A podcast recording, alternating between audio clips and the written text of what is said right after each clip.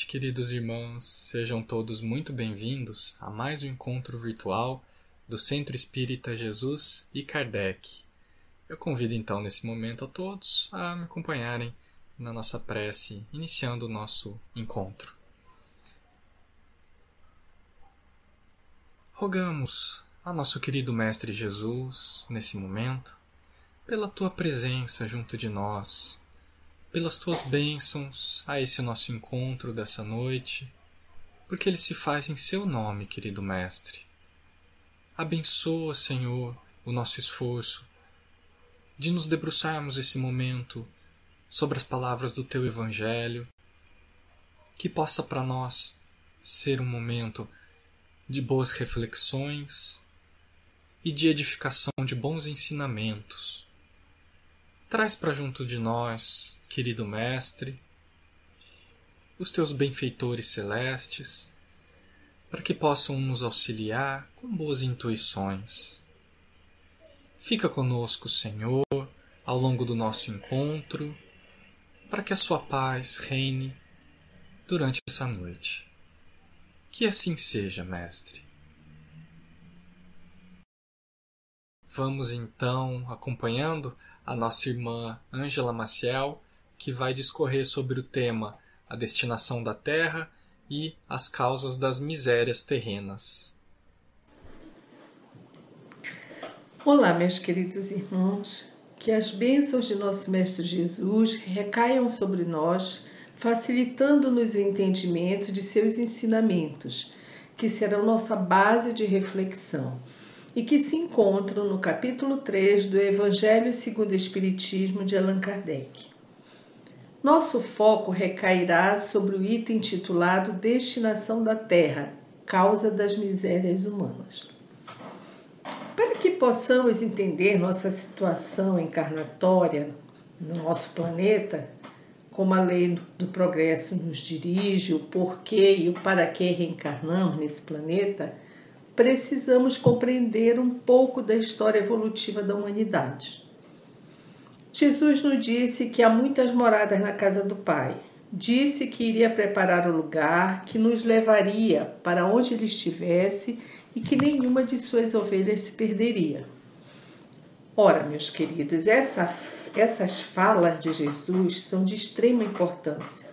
Aqui ele já nos afirma coisas que deverão calar no nosso espírito e nos garantir segurança, confiança e fé.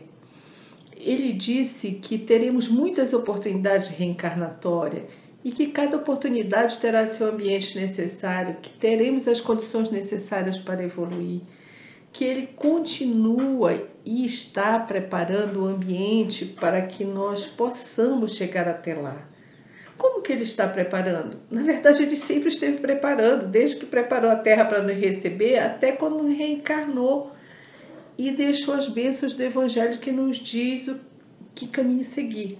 Basta a gente seguir, né?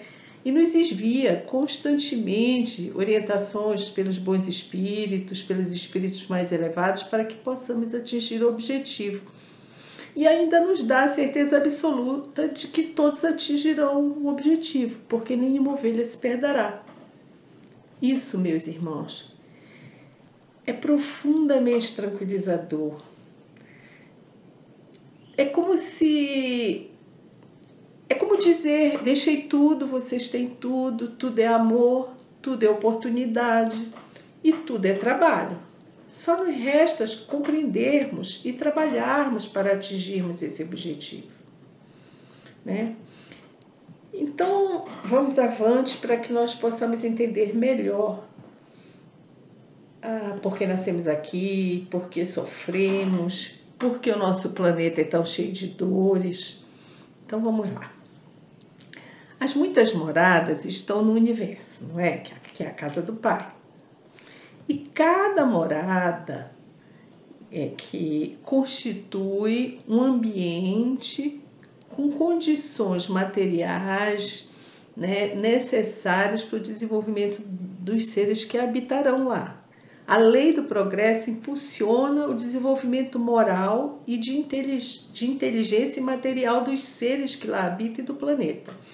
Os que acompanham fluxo, os fluxos da lei divina rapidinho atingirão o objetivo. Aqueles que estiverem no contrafluxo da evolução retardarão seu desenvolvimento. Obviamente, apesar de com certeza todos chegarem, nem todos chegarão ao mesmo tempo. Uns chegarão mais atrás e aqueles que fizeram tudo direitinho chegarão mais rápido. Apesar disso, Deus, em sua infinita misericórdia e amor, criou mecanismos, ou seja, leis divinas que nos impulsionam, que permitem Jesus afirmar que todos atingirão o objetivo, ou seja, nenhuma ovelha se perderá. Veremos a seguir as características da humanidade em suas diferentes etapas evolutivas e seus respectivos ambientes reencarnatórios. Bom, como a morte é só do corpo material, né, que ambiente espera a alma na erraticidade?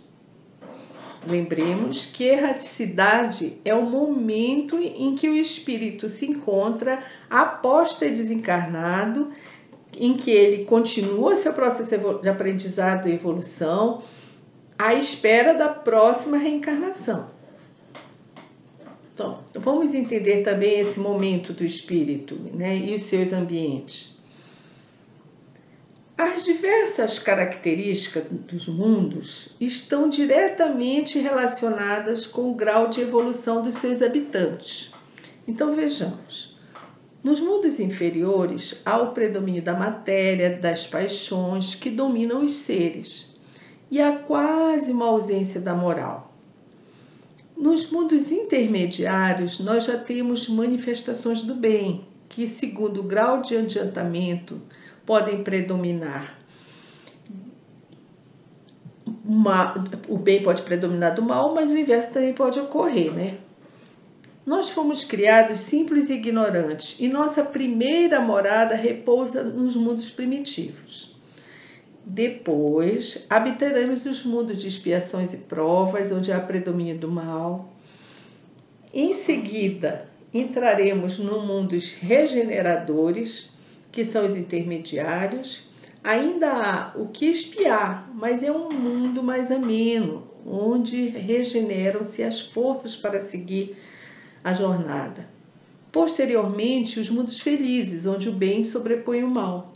E finalmente, os mundos celestes, aonde o bem predomina sobre o mal e são a morada daqueles espíritos mais elevados. Os espíritos encarnados não fazem sua evolução em um único mundo. Conforme evoluem moralmente, ingressam em ambientes diretamente proporcional ao seu estado evolutivo. Ou seja, quanto mais evoluído é o espírito, mais evoluído é o ambiente em que ele reencarnará. As reencarnações são reguladas pelas condições espirituais de cada ser. E para cada uma condição há um equivalente no universo para servir-lhe de abrigo. Já na erraticidade, né, o ambiente é determinado pelas condições felizes ou infelizes do espírito, que determinará as suas sensações, o aspecto das coisas, suas percepções. Uns vão, vão viver nas trevas, atormentados com culpas, lamentações, separados dos seus afetos, e outros reunidos aos que amam, felizes, gozando de doçuras, doçuras de um mundo onde há luz que irradia do amor. Os espíritos dos que trabalham para evoluir, que seguem as leis divinas, são recompensados com a passagem para mundos mais avançados. Os que se detêm no mal prolongam sua permanência em um mundo inferior ou vão para um mais infeliz ainda, o que lhes parece um castigo. Vejamos, é claro que se nós formos para uma situação pior, pior, a gente sente como se fosse um castigo terrível, né? Não precisamos ir muito longe. Vamos pensar aqui mesmo na Terra, numa situação material. Imaginemos que um de nós nasceu em família abastada, teve todos os recursos materiais, oportunidades de estudos, boa alimentação, teto seguro, enfim, muito mais do que o necessário e que desfrutou de todo esse conforto. E de repente, por algum revés da vida, né, perde tudo e é obrigado a morar em um ambiente muito pobre, uma comunidade onde não tem tanta segurança, onde a alimentação é difícil, onde o frio nos bate à porta, aonde as relações não são delicadas, não são polidas, são grotescas, são grosseiras. Enfim, aonde o futuro é inseguro, você dorme sem saber como será o dia de amanhã, você sai sem saber se volta, por causa do ambiente violento em que vive, né? Se nós passarmos por essa experiência e há seres que passam por essa experiência, nós nos sentiremos castigados. Dificilmente nós vamos ver o que na verdade ocorre, que é a grande misericórdia divina e o grande amor de Deus, de no caso das encarnações, em vez de simplesmente nos condenar à condição em que estamos de inferior, nos dá a oportunidade de voltarmos para resgatarmos aquele aprendizado que não tivemos, que não obtivemos e possamos seguir adiante, como numa escola. Na evolução não há como queimar etapas, não há como você é, exercer o amor pleno e chegar a Deus com próximo de Deus com este amor fraterno universal no ódio. Então, enquanto ainda estivermos nessa situação, precisamos aprender etapa por etapa, para aos poucos irmos nos burilando, saindo dos nossos vícios, reduzindo nossa ignorância e atingirmos o objetivo. Então, por isso que eu coloquei que para esses espíritos infelizes que caíram, lhes parece um castigo porque isso é a leitura que eles fazem na sua condição, na sua visão pequena, na sua visão inferior. Bom, continuemos. É, a Terra é um planeta inferior de prova e expiações. E nós que habitamos somos uma pequena parte da humanidade em uma situação espiritual que nos caracteriza como inferiores, necessitados de expiar nossos crimes, de sermos postos em provas para que possamos crescer moralmente e intelectualmente. A misericórdia divina criou neste planeta o hospital necessário para curar nossas doenças, o reformatório que nos libertará dos vícios, a prisão para pagarmos nossos crimes e nos corrigirmos, a escola para nos elevarmos intelectualmente, a família e o próximo para o exercício do amor. Para nós que aqui habitamos, é fácil descrever as misérias nas quais estamos envolvidos, os crimes de nossa sociedade contra os nossos irmãos, contra a natureza, contra o planeta, né? as tristes e lamentáveis situações que criamos que nos classificam antropologicamente como seres inferiores apenas mais evoluído que nossos irmãos primitivos. Então vejamos o mundo primitivo para que nós possamos entender que estamos um pouquinho melhor. Nos mundos primitivos, os seres são rudimentares, selvagens, bárbaros, têm forma humana, mas são feios, grotescos, sem delicadezas, sem benevolências, sem noção de justiças e regidos pela força bruta, ou seja, é a lei do mais forte que rege esse ambiente. Não há invenções, não há indústria, não há tecnologia, porque há uma, dizer, uma pequenez da inteligência ainda. Vivem para garantir basicamente a nutrição, as coisas básicas de sobrevivência Sabemos que todos nós temos a centelha divina em nós, e nos mundos primitivos não é diferente. Já havia a intuição de um ser supremo e uma força que nos impulsiona a evoluirmos. Bom, voltemos à nossa situação aqui na Terra. Aqui nós vivemos ainda muito ligados à matéria, envoltos em crimes, em perversões, corrupções numa luta constante contra o mal, que insiste em habitar os nossos corações. Pois não nos ocupamos em praticar sistematicamente o bem que está dentro de nós, mas que só a atitude ativa de um trabalho incessante e consciente nos libertará. Ainda nesse nível, nosso corpo é denso, sofre de enfermidades dolorosas, assim como nossa mente, né? a morte, mais das vezes, nos gera ansiedade e medo, o que demonstra nossa ignorância sobre nós mesmos, já que só o corpo físico morre e o espírito continua sua jornada até os mundos felizes. Ainda edificamos, identificamos traços de primitivos como crimes bárbaros, traços é, de civilizações que vivem isoladas sem nenhuma tecnologia, ideia de que matar ou suicidar-se nos elevará a Deus, a escravidão, os crimes contra a humanidade.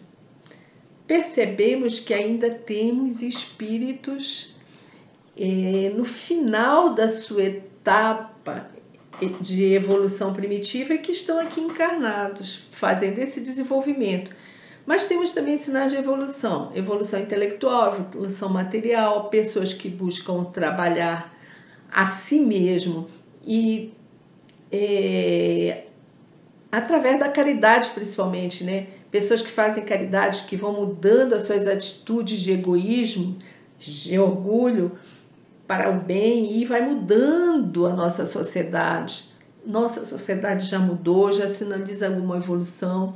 Quando não aceita, embora acha aqueles crimes todos que citei por alguns irmãos ainda que ainda estão nesse processo, mas a maioria da sociedade já não vê isso mais como uma coisa normal, natural, não aceita, quer mudança e já há leis que reprimem esse tipo de coisa, né? Isso sinaliza evolução. E quando as tarefas se completarem, os, os aprendizados se edificarem, sedimentarem bem no nossos, em nós, nós estaremos prontos para a regeneração, a qual o nosso planeta será impulsionado pela lei do progresso.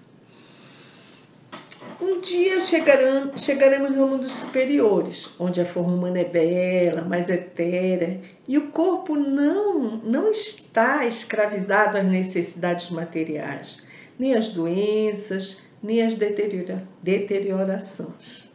Os sentidos são mais ampliados e pode-se perceber além do que hoje nós, que somos de corpos inferiores, percebemos o corpo é leve, plana sobre a superfície, movidos pela vontade, enquanto que os inferiores se arrastam, né? A vontade comanda suas formas de aparição aos amigos, sempre envoltos de luz que refletem sua elevação moral e de inteligência. Sua evolução corporal é muito rápida, é uma infância muito curta, quase inexistente, né? a vida é bem mais longa, terá mais longevidade aquele que for mais evoluído. Isso tudo, em comparação à Terra, é uma bênção, né? Que nós iremos um dia desfrutar. Nesses mundos já não há angústia, ansiedades, misérias, não há decomposição na morte e essa não lhes assusta é entendida como uma vitória, como um momento de felicidade que leva a um futuro mais feliz.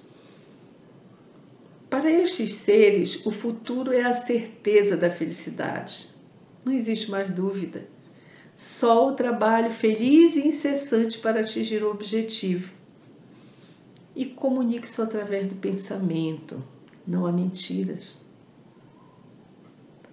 A relação entre os povos é fraterna, sem dominações e sem guerras. Não há privilégios, nem opressores, nem oprimidos. Tudo é regido pela elevação moral justa e aceita por todos. A inteligência determinará as diferenças de condições. O homem não precisa sobrepujar outro homem, mas sim a si mesmo, para chegar à classe dos espíritos puros. Todos são regidos pelo amor, pela fraternidade, onde os mais fortes ajudam a alavancar o progresso dos mais fracos. Não há ódio, não há inveja, não há ciúmes. A inteligência determinará o que mais ou menos possuirá cada indivíduo, mas não há falta. Todos terão o necessário a Terra está caminhando, evoluindo moral e materialmente para sair de seu estado inferior e passar para a classe dos mundos regeneradores. Estaremos na transição entre o que fomos, habitantes de mundos inferiores, e o que seremos, habitantes de mundos felizes. quando nos arrependermos de nossos malfeitos, né?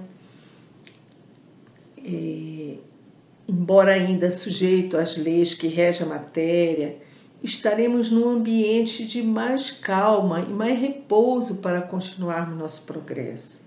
Nos libertaremos da escravidão das paixões, do ódio, da inveja e do orgulho.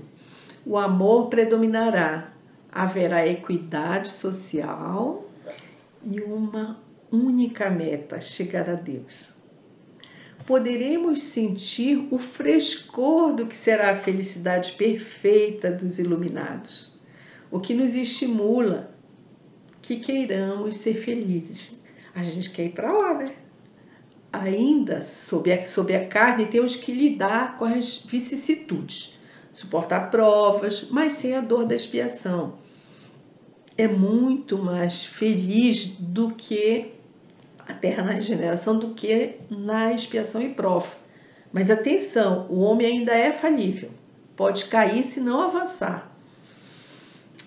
Pois não avançar é considerado um atraso, uma queda para o espírito, e ele poderá inclusive voltar ao mundo de expiação caso ele não siga evoluindo caso ele fique estagnado. Então, temos desde já e sempre nos preocuparmos em não estagnar, e continuamente evoluirmos, né? Para que possamos acelerar o nosso crescimento, evitando retardos, né? Teremos que burlar nossos vícios, ficarmos sempre de olho nos nossos males, na nossa luta incessante para que possamos sair dessa situação e sair do planeta Terra para uma Terra mais regenerada, né? Bem, eu fico aqui pensando, sabe? É, que Jesus nos deixou o Evangelho, né? Como nós já dissemos anteriormente, que é a base, tá tudo lá, tá todo o caminho e ainda nos permitiu e nos enviou Kardec. Então, nós, os espíritas, somos, vamos dizer assim, pessoas de privilegiadas, porque nós estamos, pelo menos, nos propondo e atentos a um ensinamento já que mostra uma evolução muito maior, que é o Espiritismo. A vinda de Kardec, é, a tarefa que Jesus pessoalmente encaminhou a Kardec, que a gente sabe que houve comunicações do Espírito da Verdade com Kardec, determinando a tarefa, e que vem tirar todas as alegorias, todas as fantasias, todas as dúvidas, na verdade, que em geral quem interpretava o evangelho colocava, pela ignorância, pela época, pela má compreensão das palavras de Jesus, ou até mesmo por não ter condições ainda intelectuais de compreender. Quando Jesus nos envia Kardec, esse homem maravilhoso, quando ele nos traz o Espiritismo, que pega o Evangelho de Jesus e nos esclarece totalmente tudo aquilo que poderia ter algum ponto de dúvida ou que desse margem para uma má interpretação, nós somos privilegiados. Não somos privilegiados porque Deus disse, ah, agora eu vou privilegiar os espíritas. Não. O Espiritismo está aí para todos. Inclusive, a missão do Espiritismo é realmente a evolução da humanidade. Resta a humanidade tomar posse disso. Quanto mais nós pudermos ajudar os nossos irmãos a tomar posse desse conhecimento, independente de ficarmos preocupados em que se tornem espíritas, porque não é essa a finalidade do espiritismo, a finalidade é a verdade. E a verdade que o espiritismo traz serve a todos.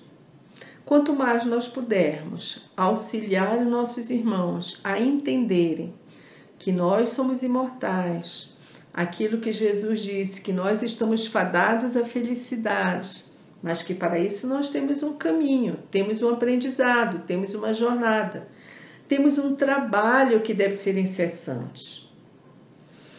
E que recai, na minha humilde opinião, sobre os ombros dos espíritas com mais força.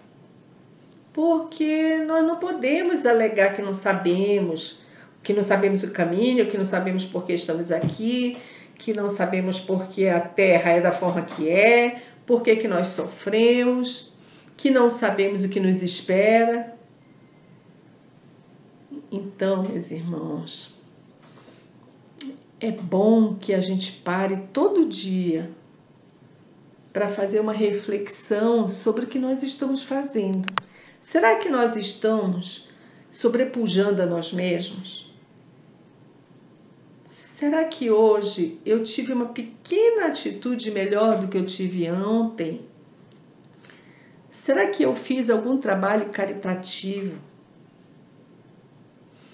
em casa, com os meus, com aquele que chega até mim? Porque vamos entender uma coisa: ninguém chega até nós desavisadamente, ao acaso.